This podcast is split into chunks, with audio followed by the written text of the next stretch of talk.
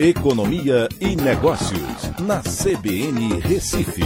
Oferecimento Cicred Recife e Seguros Unimed. Soluções em seguros e previdência complementar.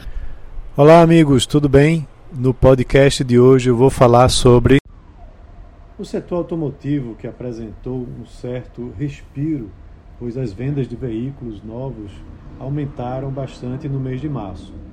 O levantamento da FenaBrave mostra que os emplacamentos aumentaram em 53% na comparação com o mês de fevereiro.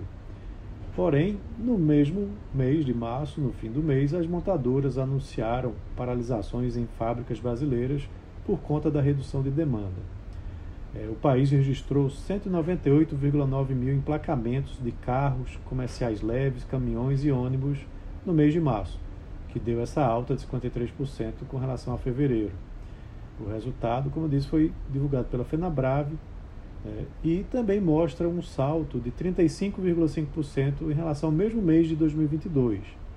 E assim fechou o primeiro trimestre com a alta de 16,3% nas vendas, chegando a 471,6 mil unidades. Em 2022, o trimestre havia fechado com uma queda de 23% em relação a 2021. Já o segmento de caminhões teve uma performance negativa na, na comparação anual, recuando 7,3% no mês de março para 9.389 veículos.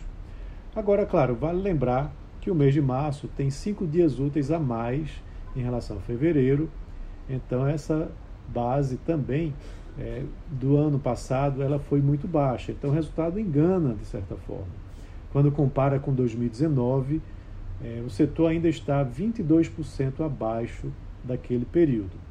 E aí, por conta disso, as fábricas brasileiras da Volkswagen, GM, Stellantis, Mercedes-Benz e Hyundai né, precisaram parar a produção e colocaram funcionários em férias, férias coletivas por conta da redução de demanda.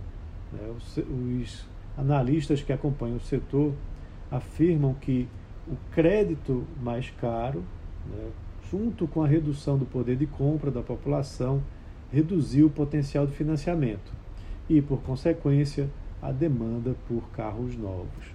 Né. Então, é importante né, a gente acompanhar e entender né, que justamente você passa por um momento né, de contração do setor. É, e que deve dar uma melhorada à medida que a taxa de juros básica da economia, a Selic, né, ela comece a ceder, que por sua vez vai depender também da redução da inflação. Então é isso, um abraço a todos e até a próxima.